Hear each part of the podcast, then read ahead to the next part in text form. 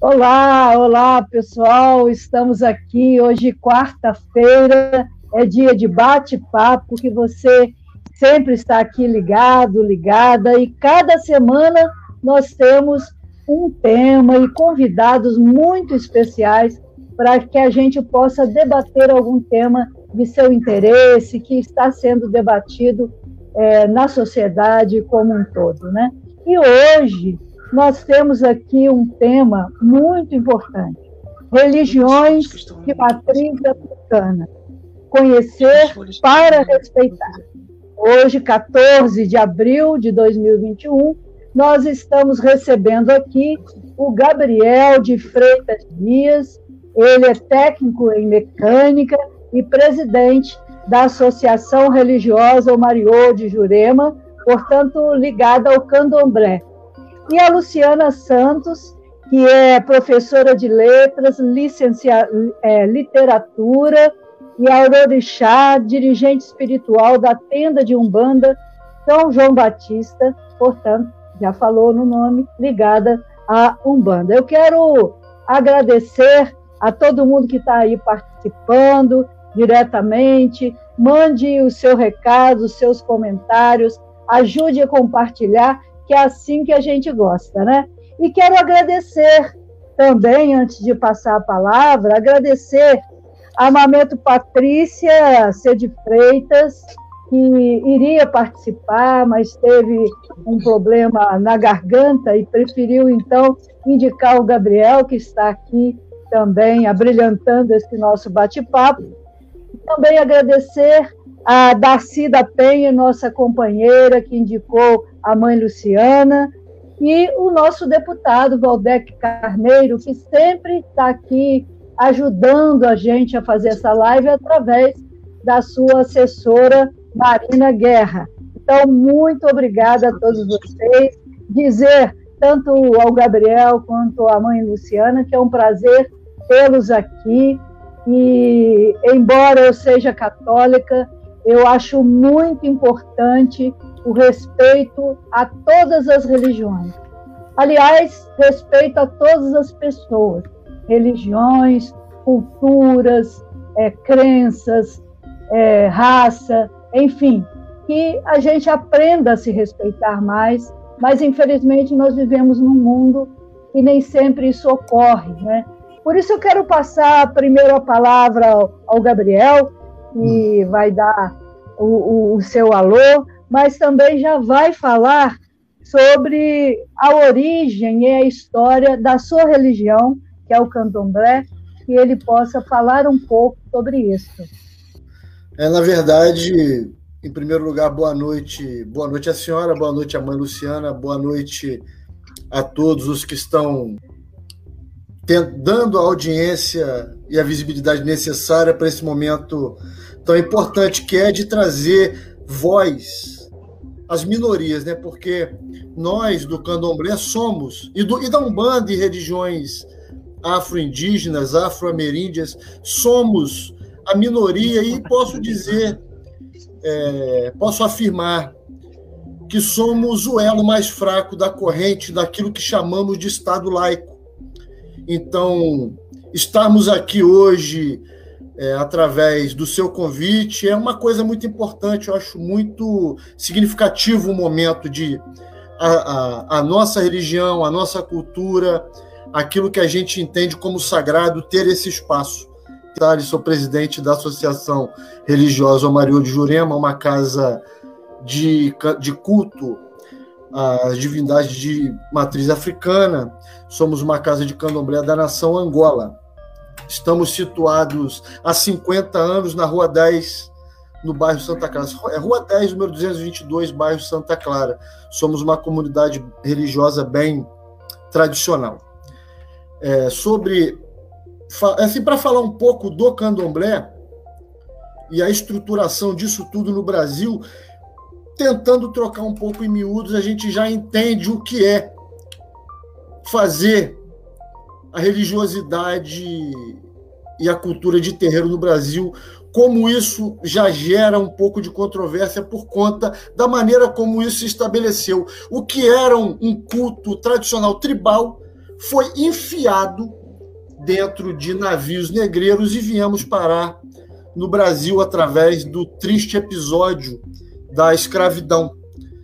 E esse triste episódio da escravidão, por incrível que pareça, acabou por tornar possível a nossa prática religiosa, porque isso aqui no Brasil é, ganhou um outro contorno.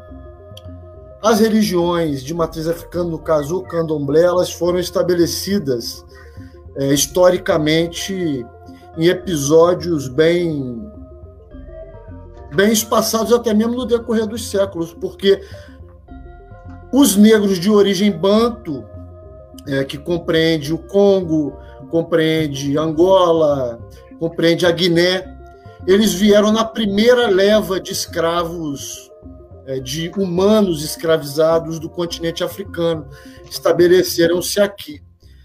E em seguida vieram os humanos escravizados de origem Jeje os Fon, na verdade, de origem Fon, é, oriundos do, do antigo Daomé, hoje Benin, e na sequência vieram os humanos escravizados da Nigéria. Da, vieram da Nigéria, e esse, esse estabelecimento dessa desse conjunto de comunidades, assim, porque a gente entende o, o leigo olha o candomblé e entende como uma coisa única, uníssona. Não, mas nós somos divididos em etnias, somos divididos na língua falada dentro dos terreiros, somos é, divididos por nossos deuses, somos divididos através das nossas divindades e aquilo que praticamos. No caso, nós, os, os praticantes do candomblé de Angola, é, somos. Falamos o idioma Kibundo ou Kikongo e fragmentos do idioma Ovimbundo. Os nossos co-irmãos de origem Fon falam o idioma Fombê e os nossos co-irmãos de origem nigeriana, os iorubanos, eles falam o idioma iorubá. E isso tudo associado às diferenças também colocadas entre as divindades, que por mais que possam ser comparadas devido ao seu espectro energético, por assim colocar, as suas convergências energéticas, eles têm nomenclaturas também bem, bem diferentes mas num cômputo geral, nós somos colocados todos assim, porque os adeptos do candomblé, para o leigo, ele é apenas um. Como, como posso colocar? O leigo ele não consegue fazer essa distinção do idioma falado e das divindades cultuadas. Mas isso é uma diferença significativa para os praticantes do candomblé. Não sei se nesse trocar em miúdos aí eu consegui ser claro. Sim, sim, vamos é, ouvindo, te ouvindo falar e aprendendo né, a cada momento. Eu quero passar então a palavra para a mãe Luciana, que também gostaria que falasse um pouco da origem e história da Umbanda. Né? É, muito prazer tê-la aqui também. Ah, então, então, estão me ouvindo bem? Estamos. Ah, então tá. Então, boa noite. Primeiramente, né, é, a bênção a todos os mais velhos que estão aí presentes, assistindo a esse bate-papo. Peço a bênção também à minha mãe, Santo, Mãe Isa da Oxum. Agradeço primeiramente, né, a você pelo convite de estarmos aqui participando de uma forma muito singela, né, mas muito feliz da nossa fala, desse diálogo, contribuir para esse esclarecimento proposta no tema desse debate, né? Então, assim, é, observando a, a fala do, do, Gabriel, né, que começa, que já começa é, é, é, buscando né, lá atrás a origem de tudo, e eu concordo com a fala dele, né, porque a gente tem que entender né? Quando a gente fala de Umbanda, quando a gente fala dessas religiões de matriz africana, que é a história, né? É, é, Umbanda em Candomblé, é impossível nós não olharmos é, para o passado, para a história, e entender o motivo e o surgimento dessas, dessas religiões em solo brasileiro. Então, assim, a gente sabe que a, o Brasil passou por um triste cenário, né, que foi o período da, da escravatura. E é interessante a gente ter uma visão do mundo. É, é, a gente é, não tem como a gente falar do Brasil se a gente não olhar, fazer um, um olhar assim significativo para o que estava acontecendo na Europa, né? E como isso refletiu tanto no processo colonial e a gente nota que repercute ainda nos dias de hoje, né? A gente sabe que a Europa naquela época estava passando por um momento muito assim de eurocentrismo, né? A Europa era o centro de tudo. Então, nesse período de colonização, quando os portugueses, né, espanhóis vieram para cá e trazendo consigo esses os escravos, né, os negros que estavam sendo escravizados, a gente e eles chegam no solo brasileiro, né?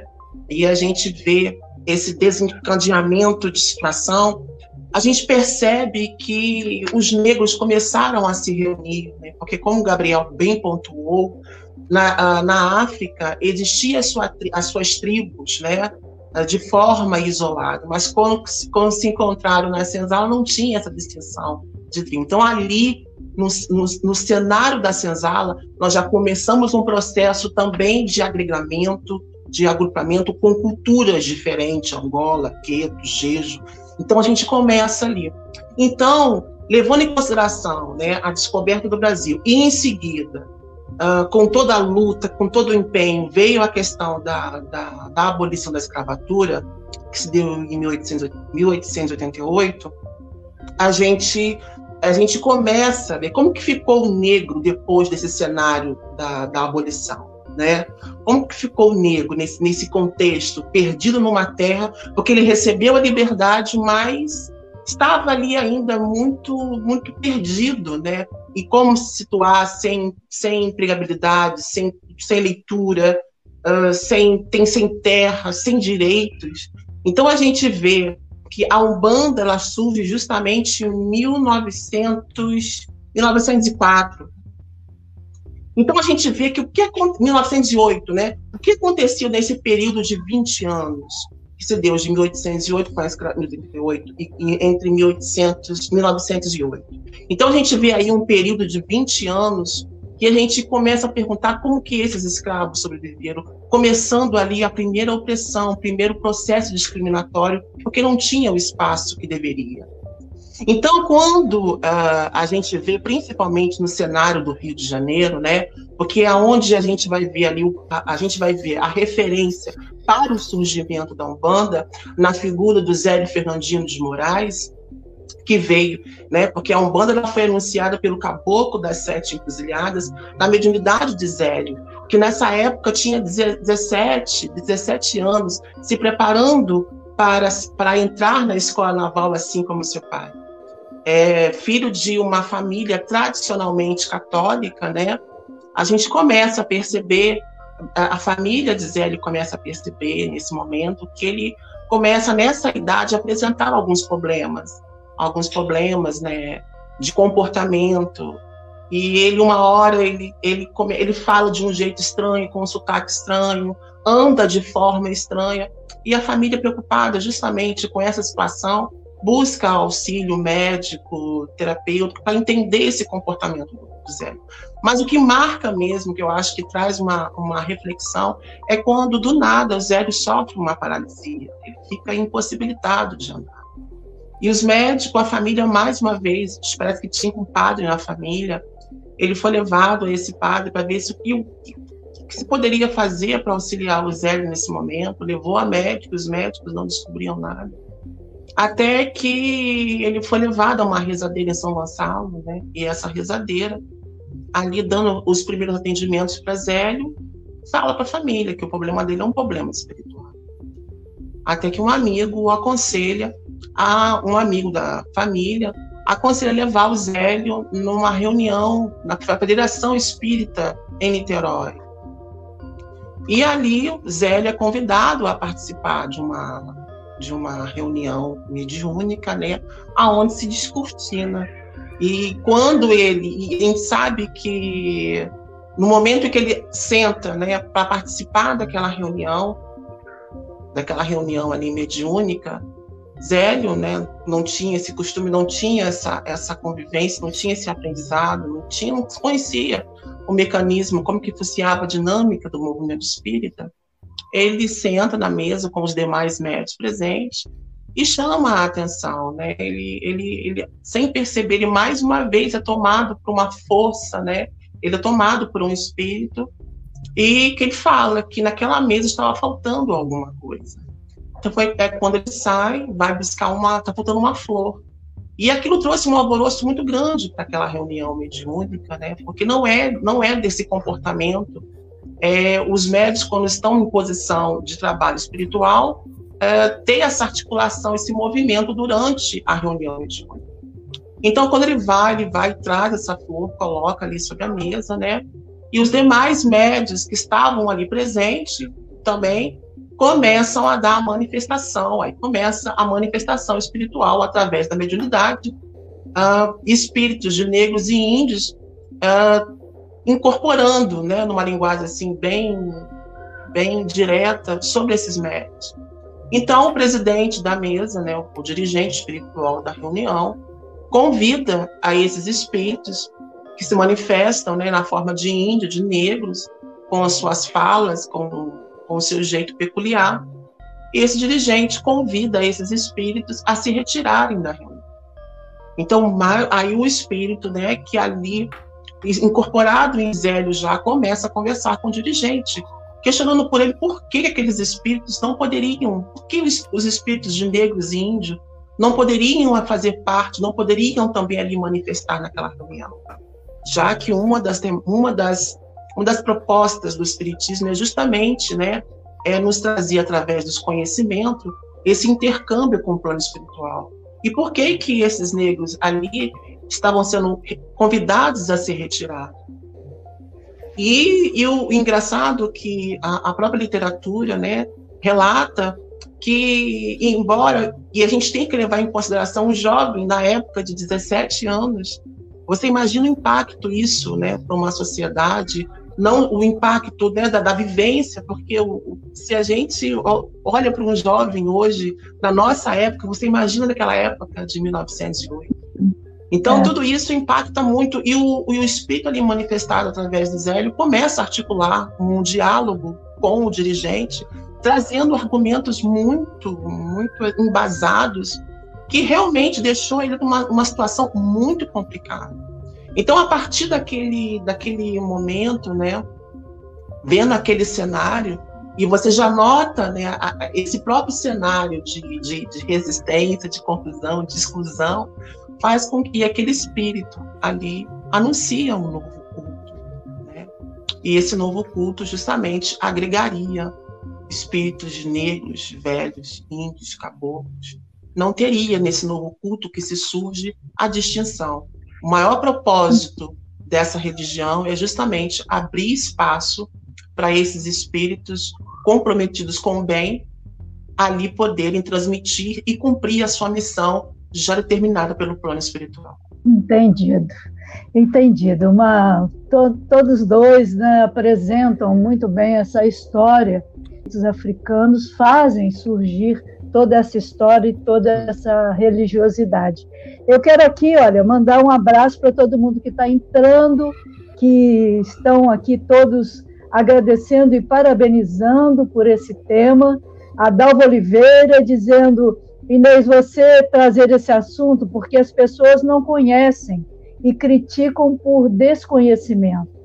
Também a Célia Moraes, é, meus respeitos. Ela colocou aqui, gente, eu vou, às vezes, ficar com dificuldade de ler a linguagem aqui, porque eu não estou acostumada, né? Mas ela manda aqui um abraço à Luciana também.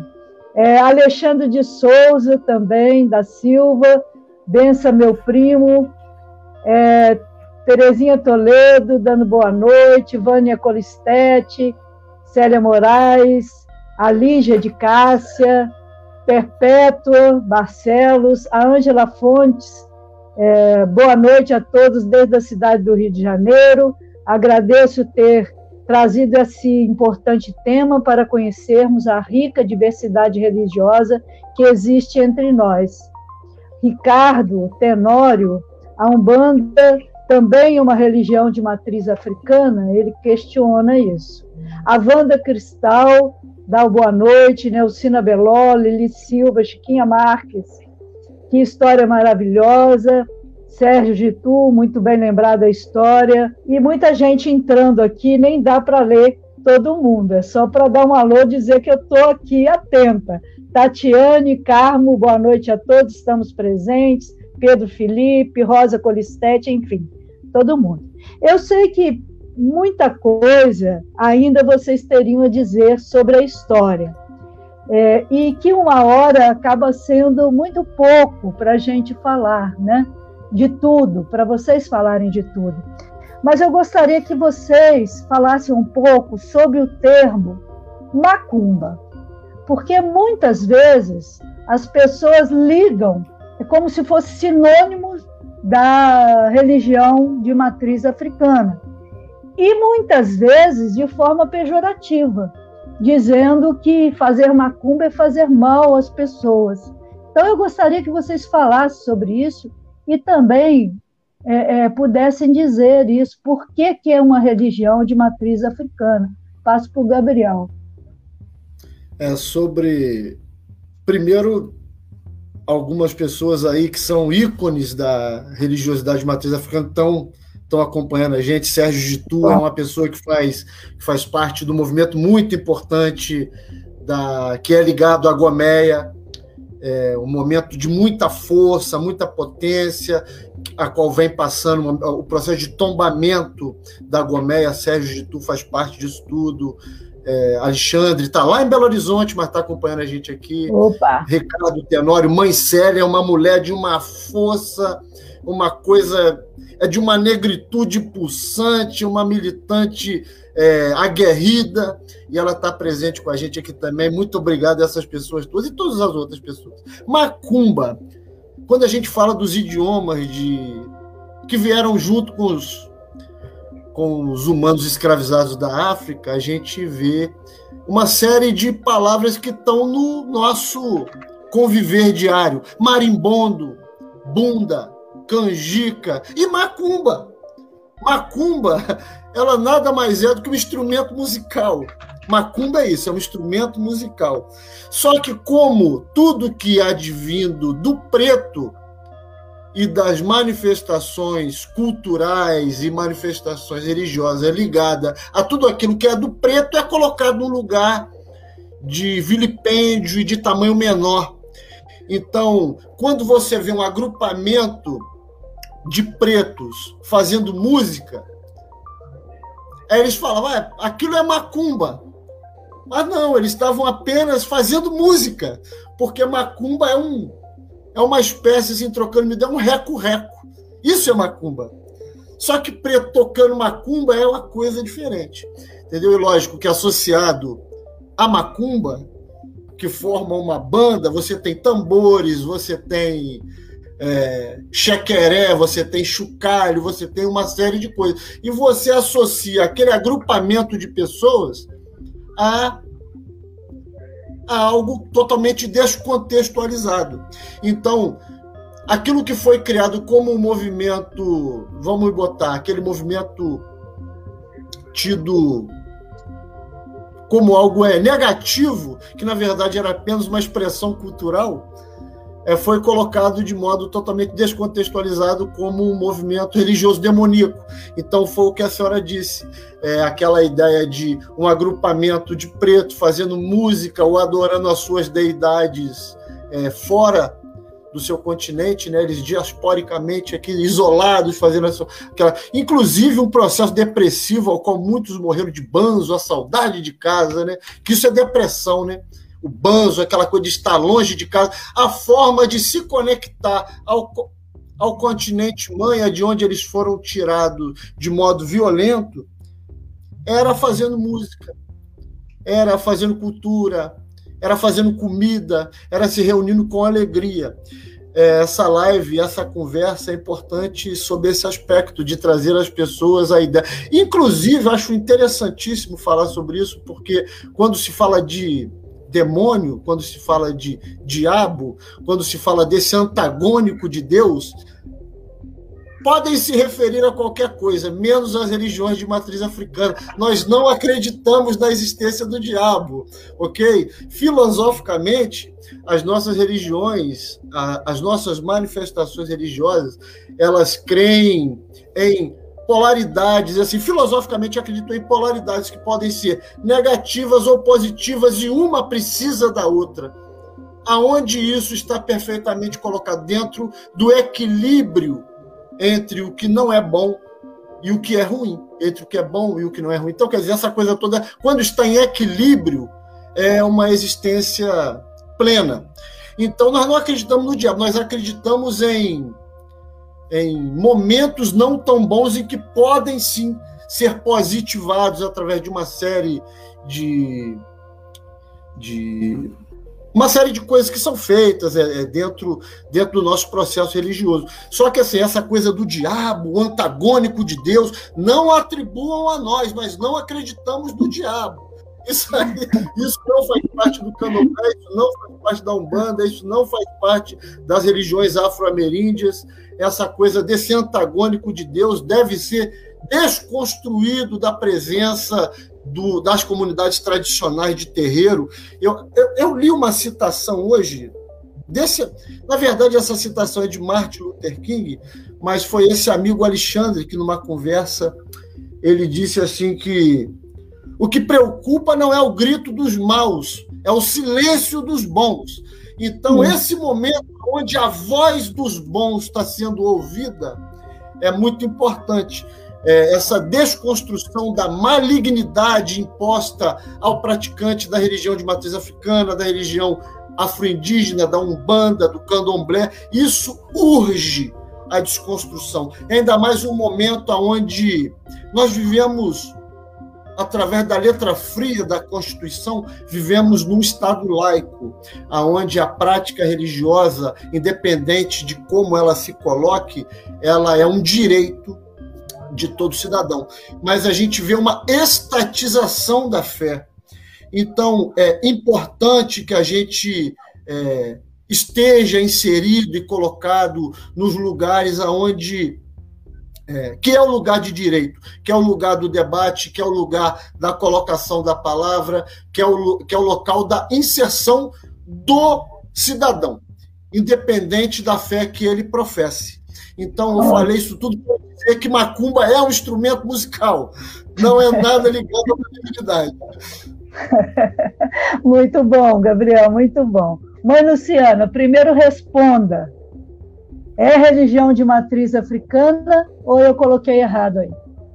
Sim, é, sim, lógico que ela é uma, com muito orgulho, né? É muito orgulho. Eu falo, eu costumo dizer o seguinte: quando a gente conhece um bando, quando a gente é, começa a estudar né, a profundidade e amplitude dessa religião, a gente sabe que a Umbanda ela é como essa sala de bate-papo, né? Onde ela agrega outras tradições dentro dela, né?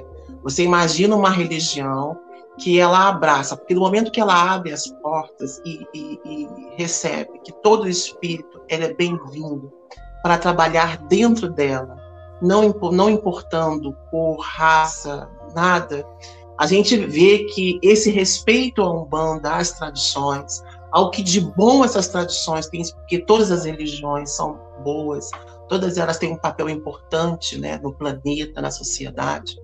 Você vê que dentro da Umbanda, né, ela, ela abraça a, a, a, vertente dentro dela do catolicismo, ela abraça a cultura africana, ela, abra, ela agrega a cultura indígena, ela agrega também as culturas orientais, e, e mesmo dentro dessa, dessa, dessa dinâmica de tantas tradições dentro dela, ela tem a sua identidade própria. Né? Ela, ela começa dentro dela a nos ensinar a interagir com essas tradições da melhor forma possível. É, é, é, incrível. É uma assim, eu digo assim que é uma é uma dinâmica, é uma didática é muito interessante, já que nós temos essa, esse comprometimento né, de, de estabelecer uma, uma paz. Né? A gente quer paz, a gente luta pela paz. E como bem o Gabriel colocou, né, o diálogo é, é o primeiro passo para isso. E a Umbanda, dentro dela, ela, ela, ela consegue né, é, dinamizar, e dos negros, sim, através da figura, eu acho que o pilar da Umbanda, que é o preto velho. Né? Que eu acho que o preto velho, ele, ele ocupa né, um carinho muito especial no coração de muitas pessoas que o procuram, que às vezes procuram através das vovós, porque a, forma como eles falam, a didática como eles têm, a, a, o aprendizado através da oralidade, né? e a cultura também. Então a gente tem a nossa, a nossa cultura e todas as culturas dentro da Umbanda, dentro dessas principais tradições, até mesmo da, do movimento espírita, todos eles são valorizados, todos eles trabalham em harmonia, em conjunto. Então, quando fala que a, a Umbanda é uma religião de matriz africana, sim, é a mesma coisa do povo brasileiro. O que, que o povo brasileiro é? Né? O povo brasileiro não tem uma raça definida. Ele é fruto dessa miscigenação. Então, por mais que a, a, cor da sua pele seja branca, né, na sua família, nos seus ancestrais, tem alguma vertente negra, tem alguma, né, alguma contribuição negra, indígena, é essa mistura. Então, ah, eu sou sim, somos, estamos em solo brasileiro. Então, a, a Umbanda, ela, ela é sim uma religião de matriz africana. Muito orgulho. Que bom. Olha, eu acho que respondeu muito bem. Está aqui entrando a Patrícia, olha. Está dizendo boa noite a todos, está tá assistindo lá. Que Deus abençoe e conduza. Também aqui presente Clarice Carneiro, Diana de Freitas, dizendo exatamente isso, Gabriel. Não acreditamos, não cultuamos, não nos pertence o tal do diabo. É, Vicente Estevão e, e todo mundo aqui participando, mandando recado, Elizabeth Cristina Ramos também. Bom, vamos entrar agora num outro ponto, que é a questão da, é, do respeito e do direito da existência e da manifestação de todas as religiões. Nós temos na Constituição Federal né, de 88, que é chamada Constituição Cidadã, mudaram muitas coisas, muitas emendas, mas o artigo 5 não mudou. Né? E no artigo 5 no seu inciso 6 diz o seguinte: é inviolável a liberdade de consciência e de crença, sendo assegurado o livre exercício dos cultos religiosos e garantida, na forma da lei, a proteção aos locais de culto e suas liturgias. Aí eu pergunto a vocês: independente de estar liberdade religiosa registrada na Constituição e em diversas outras leis, a gente vira e mexe está vendo notícias de tendas, de terreiros sendo depredados, destruídos, inclusive não só o terreiro em si, mas os símbolos, etc. Então, por que, que vocês acham que isso acontece ainda hoje? Porque a gente imagina, pelo menos a gente tem essa, essa ilusão, esse sonho, que à medida que o, que o tempo vai passando, as pessoas possam ficar mais tolerantes, mais conhecedoras e mais respeitosas. No entanto, a gente está vivendo um momento muito difícil de retrocesso em direitos, mas também no respeito. E aí eu gostaria que vocês é, comentassem um pouco sobre isso, Gabriel. É, para começar, eu gostaria de voltar um pouco na minha trajetória de vida para chegar aí. Como tá. eu disse, a nossa comunidade religiosa ela está ela está situada no mesmo endereço. Esse ano fazemos, no ano de 2021, faremos 51 anos no mesmo endereço. Desses 50 anos lá, próximo de 51, eu tenho 41 anos de idade. Esses 41 anos que eu tenho de idade foram 41 anos vividos dentro dessa comunidade, tanto a comunidade religiosa quanto o logradouro. Essa coisa de entender o que hoje a gente chama de intolerância religiosa, isso para mim, infelizmente, não é novidade, porque eu, como menino de terreiro, num lugar, vamos botar assim, afastado da cidade, com pessoas com, à época, um pensamento um pouco arcaico, eu diria até medieval, é, não não entendiam bem a presença, por mais que nós fôssemos uma das primeiras edificações do Logradouro, não entendiam bem o que era a presença de de um centro, vamos botar, vamos botar, de um centro de macumba naquele lugar.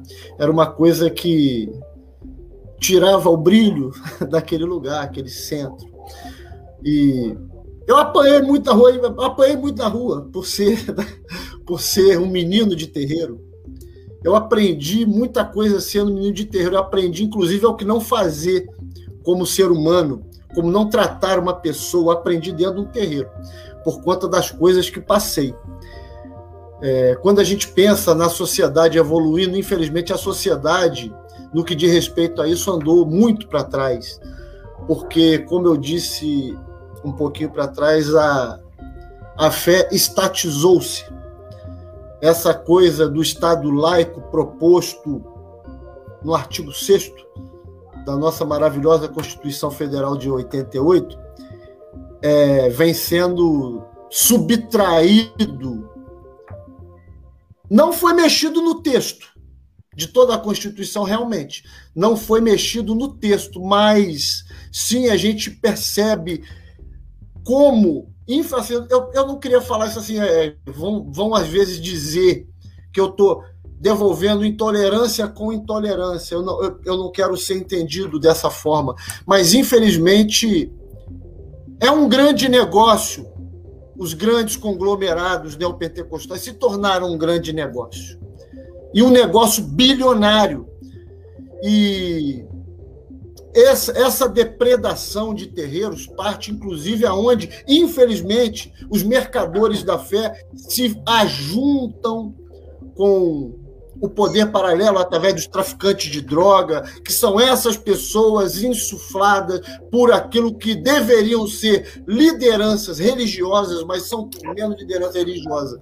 Pessoas que adentram essas comunidades carentes e insuflam esses homens sanguinários, armados, a troco de qualquer coisa, para destruir aquilo que nos é sagrado, para destruir aquilo que nos é basilar, para destruir aquilo que representa a vida de cada um de nós, porque nós somos um corpo humano que um dia a terra vai comer. Só que isso que a gente entende, que a gente faz hoje vivo, a gente faz através de uma força interior espiritual que a gente entende que a gente tem. E essas pessoas querem tirar isso da gente, mas elas querem tirar isso da gente para quê? Para fomentar um negócio, um negócio muito rentável, um negócio muito lucrativo. Infelizmente, quando entende-se a palavra rebanho, entende-se a palavra daquilo que eu lhe conduzo para onde quer que você vá, mas eu determino o caminho que você vai seguir. E isso é muito triste. A falta de proporcionar a essas pessoas o pensamento crítico. E isso parte, infelizmente, dos nossos mandatários. Isso tem sido um projeto político muito triste que tem sido apresentado para a sociedade brasileira. O problema não está na religiosidade, problema não, o problema não está proposto no religioso. O problema, infelizmente, está proposto nas grandes lideranças que estão hoje dentro das grandes casas legislativas. Essas pessoas estão insuflando as pessoas a cometerem crimes em nome de Deus. Isso é inadmissível. Isso é inadmissível. Nós somos pessoas, independente da fé que professemos, somos pessoas com tantos direitos quanto qualquer um, independente do shalom que falem, independente do amém que falem, independente do salam aleikum, independente do axé. Nós somos pessoas que, na letra fria da lei, temos todos os direitos iguais. mas não temos todos os direitos respeitados.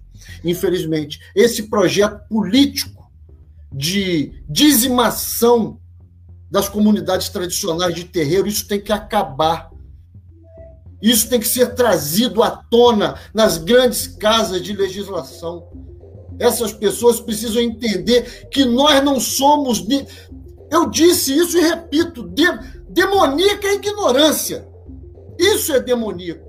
As pessoas entenderem que o praticante da religião ele é uma pessoa que não tem a dotação de produção de pensamento, intelecto e principalmente que a sua fé não seja respeitada. Isso é a lei. Isso não é o Gabriel que está dizendo, isso não é a mãe Luciana, isso não é Inês Pandeló, e não é nenhum dos espectadores que está dizendo. Isso é a Constituição Federal do ano de 1988. Está escrito e que isso seja respeitado. Desculpe a eloquência que eu expus essas palavras, mas é, é que isso machuca, machuca e machuca na carne, porque uma menina que tinha a idade da minha filha, Kailane, tomou uma pedrada na cabeça por ser uma menina de candomblé. Isso é inadmissível, isso não pode mais acontecer. Eu não aceito e espero que todas as pessoas que estão com a gente hoje aqui também deem um basta a isso. É, me desculpem a, a forma como eu me expressei, mas é porque, como eu disse, que... isso não dói na alma só, isso dói na, dói na carne, dói no osso, dói no coração. Não tenho que se desculpar, você está cheio de razão. E aí eu passo para a mãe Luciana também falar sobre isso.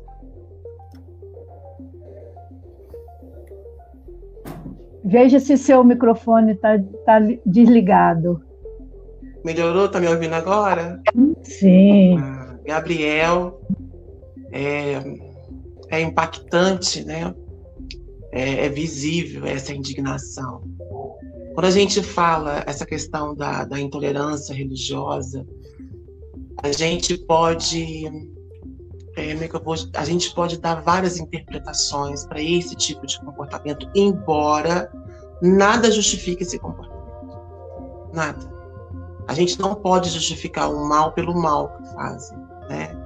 Então eu acho que e, e como você falou, é, durante muito tempo as comunidades né, religiosas de matriz africana, tanto a Umbanda quanto o viviam, é, aguentavam essa opressão, essa discriminação com o silêncio. À medida que começou a vir recursos, né, políticas, leis, começou a nos dar voz. Né? Começou a nos dar voz justamente para a gente dar um basta, um chega, acabou. Né? E, e, e, eu, e eu, quando eu reflito, quando esse tipo de comportamento né, porque a gente sabe que todas as religiões, em algum momento da história, sofreram algum tipo de perseguição. Né? O próprio exemplo disso é Jesus. Ser cristão é, é, um, é um testemunho constante. Professar sua fé é um testemunho constante. Mas hoje, é, refletindo sobre esse comportamento, a gente começa a ver o seguinte, que se tornou mais ostensivo de uns tempos para cá, né? Porque tinha, não gostava mais, não. Mas essa proximidade da agressão física mostra também um certo desespero, né? Desespero em que sentido? Porque sem, sem perceber essa, essa, esse autoritarismo religioso que tenta dominar já não está conseguindo dominar tanto quanto dominava antes. As pessoas podem não falar, mas elas estão um pouco mais abertas ao diálogo, ao entendimento, à fraternidade. Então, quando eles começam, né, principalmente esses que tentam dominar né, é, através da imposição, e começa a agredir, é porque o que o movimento que está surgindo de unificação está sendo validado. Né? Então, para tentar, de repente, interromper e paralisar esse processo ecumênico, a gente percebe que a agressividade é, é uma dessas formas de, de insegurança porque não estão preparados para a mudança. Então, assim, é, como você bem colocou, e eu concordo com você, né, que graças a essas medidas, a esses recursos que nós estamos tendo através de leis, nós não podemos mais ficar omissos, né, em receber uma agressão e ficar calado. Hoje nós temos que reivindicar os nossos direitos, porque a intolerância hoje já deixou de ser um, um comportamento, já virou a passar crime, ser uma coisa criminosa, né? Porque eu quero, eu quero, eu quero que alguém me mostre na Bíblia ou em qualquer livro sagrado um comportamento desse de Jesus. Se tiver, me mostra, porque eu não conheço. Então esse comportamento, né, que a gente vê é próprio do ser humano, é as imperfeições do ser humano, né?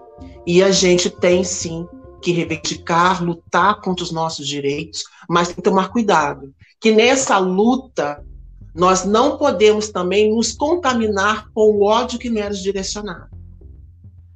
Porque também estamos sendo observados se nós vamos revidar da mesma forma. Então, não estou dizendo para você que nós temos que nos calar, não. Nós temos que lutar, mas escolher muito bem as armas que nós vamos usar. Porque se nós não pararmos, não refletirmos, nós vamos entrar na questão do duelo. O ódio pelo ódio, olho por olho, dente por dente. O ódio que me direciona, por mais que me doa, como você falou, na pele, eu tenho que devolver ele na forma de perdão. Mas não um perdão que cala, mas um perdão que dá voz, que ensina, que educa. E se a lei é o caminho que vai disciplinar esse tipo de comportamento, então é, é a lei que nós vamos utilizar. Os cristãos foram perseguidos, né? Jesus foi martirizado, torturado, crucificado. Né? Quer, quer amor maior, né? Nós cantamos muito na Semana Santa que passou, né? Prova de amor maior não há que doar a vida aos irmãos. E, e é isso, né? Basta você ser profeta, anunciar, denunciar, que você vai levar chumbo e perseguição, né? Mas é, é importante a gente sempre pautar isso, mostrando que a questão da tolerância, eu nem acho que essa palavra é devida, sabe?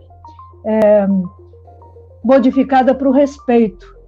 Nem falo amor, porque amor seria exigir até muito de muita gente, mas respeito, né? Porque tolerar parece que você tem que engolir a seco, né? Mas respeitar quer dizer, eu penso até diferente, mas eu tenho que é, brigar até o final para que o outro que pensa diferente de mim tenha o direito de expressar o seu pensamento. Então, é, o interesse dessa live é realmente poder colocar um pouco mais o que é, o que está em jogo, o que que muita gente é, faz seguindo algumas instruções que vêm de cima e sem pensar, sem conhecer, é preciso conhecer, né? E é muita gente aqui que está falando, viu? Que está mandando recado, todo mundo gostando repetindo aqui as frases aqui, ó, estatizaram e mercantilizaram a fé, né? É, diabólico, é o, diabólico é o desrespeito. Muita gente aqui, ó, Juliana Cerqueira Siqueira, que veio lá do Espírito Santo participar juntamente com a Viviane Live, a Perpétua Barcelos, Clarice Freitas Dias, Lívia Maria, Diana de Freitas, Maria Rita, é, Tatá, Luango, eu não consigo. Tata Kiwaluango. Kiwaluango, viu? É um irmão de é, religião.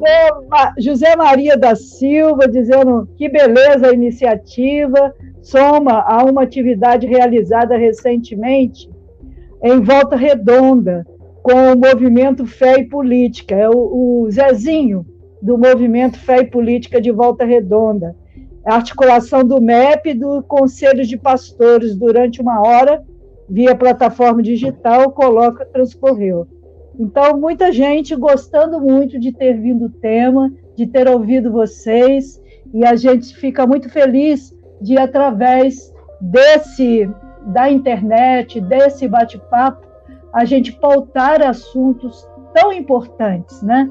Eu quero dizer, eu não sei se vocês já conhecem, foi aprovada na LERJ no dia 12 de, de março, foi sancionada pelo governador, que está em exercício, a Lei 9.210 de 2021, do deputado Valdec Carneiro, que cria política de combate à intolerância religiosa com o objetivo de conscientizar a comunidade escolar de colégios públicos e privados do estado do Rio.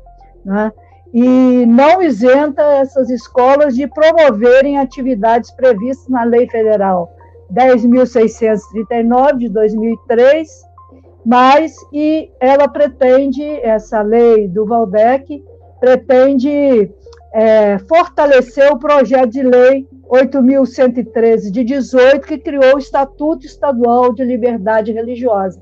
Quer dizer, uma coisa vai fortalecendo a outra, e o mais importante que eu vejo não é só a lei, mas é a, o tema em debate. Cada vez que você coloca uma lei, você põe o debate, né, pontua ali e isso é muito importante. Eu vou passar para as palavras finais, porque infelizmente, chegando ao nosso final, o tempo rola muito rápido.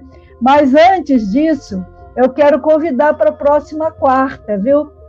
Na próxima quarta, 18 horas, nós vamos receber a Luana Carvalho, que é da direção nacional do MST, dos Trabalhadores Sem Terra, né? Movimento dos Trabalhadores Sem Terra, e a Edna Pinto Araújo, que é da direção estadual do MST aqui no Sul Fluminense, e assentada no assentamento em Mandorati, em Coatis, assentamento esse que está precisando muito do nosso apoio. Na próxima quarta, você vai saber por quê e saber mais também sobre o MST. Convido todo mundo a participar e a divulgar. Também essa nossa live vai ficar aí no Facebook, na minha página, pode continuar comentando, compartilhando. E também daqui tocamos lá no podcast. Então, especialmente no Spotify, que é o mais conhecido, mas também outras plataformas de áudio, de podcast, você pode ouvir e também compartilhar tá bom? Então, vou passar a palavra para o Gabriel, dar as suas últimas palavras.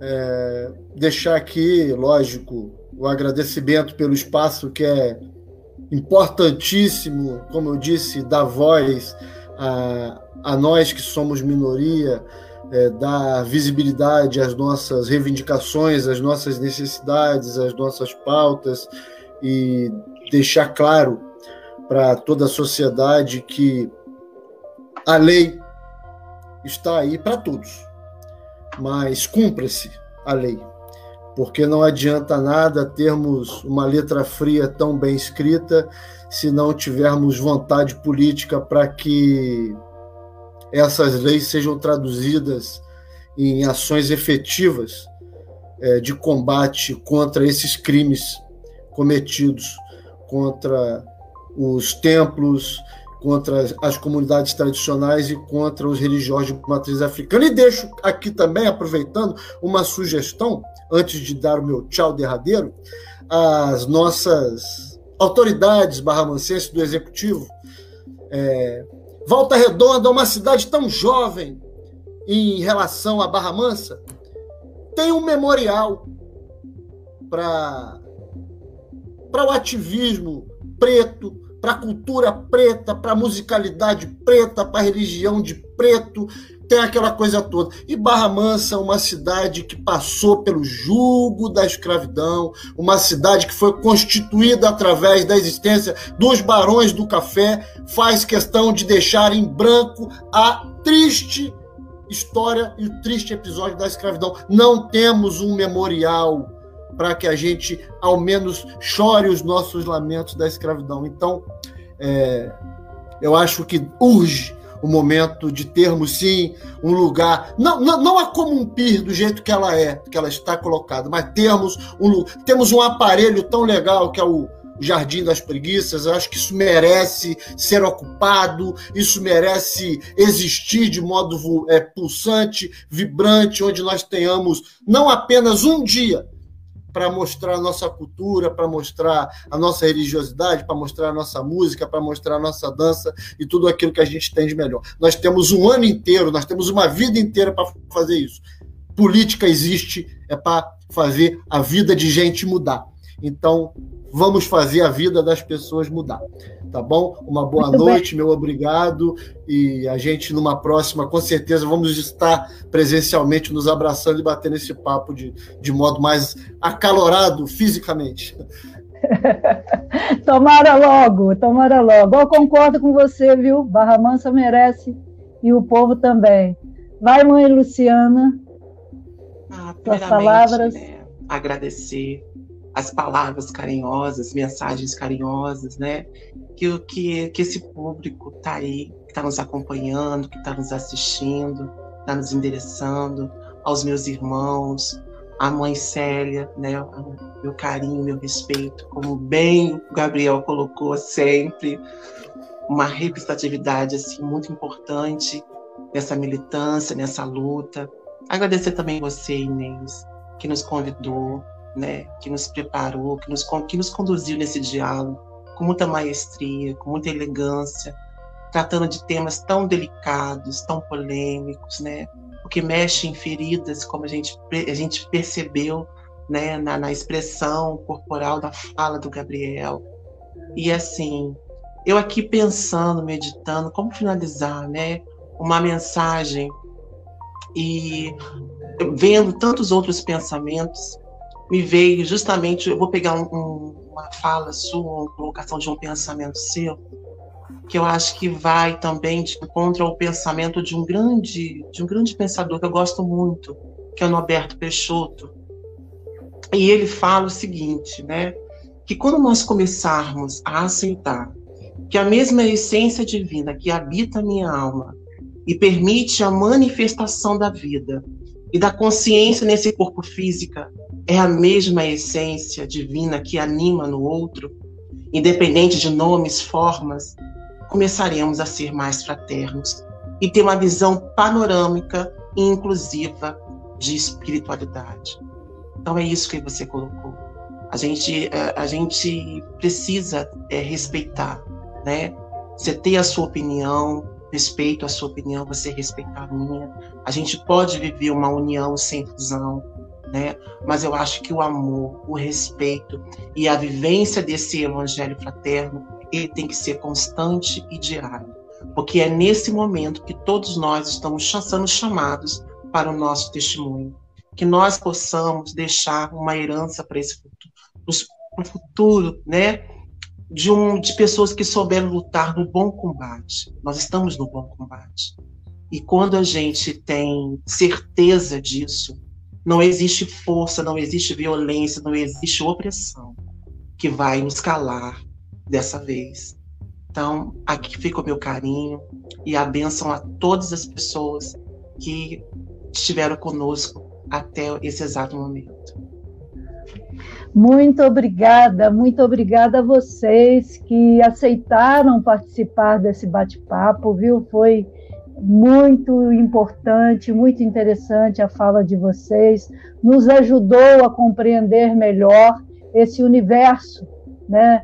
Que no meu caso, por exemplo, e tenho certeza de muitos que participaram, não é o nosso, né? Dia a dia, a gente não conhece tanto e a gente quer conhecer para poder respeitar mais, respeitar melhor, né? Então eu espero que esse bate-papo seja sempre esse instrumento, instrumento democrático, de trazer as diversas visões, especialmente as visões que muitas vezes não têm espaço na grande mídia, para que a gente é, tenha espaços de voz aqui também. Né? Por isso, a gente trouxe a campanha da fraternidade ecumênica, né, uma pastora evangélica e o bispo Dom Francisco Biacim, como estamos trazendo vocês aqui hoje e vamos trazer o MST e trazemos toda essa diversidade que a gente deve conhecer e respeitar. Muito obrigada mais uma vez, obrigada a todo mundo que participou aí também, mandando é, comentários, continue a compartilhar. É, vamos estar no podcast, então você também pode ajudar a compartilhar. E muito obrigada mais uma vez. Fiquem todos com Deus. Axé. Axé. Axé. Axé. Tchau, gente. Obrigado a todo mundo.